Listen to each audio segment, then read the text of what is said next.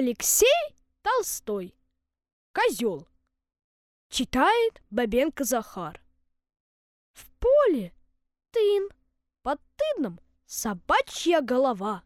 В голове толстый жук сидит с одним рогом посреди лба. Шел мимо козел.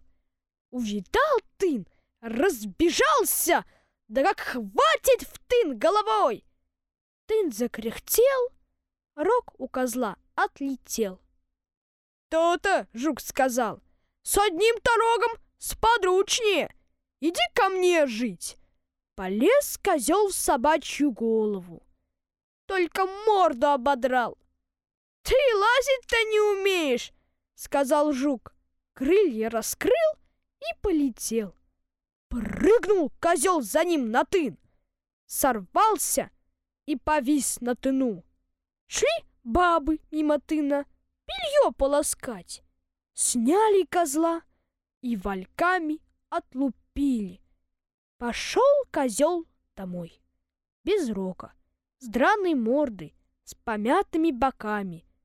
Шел, молчал. Смехота, да и только.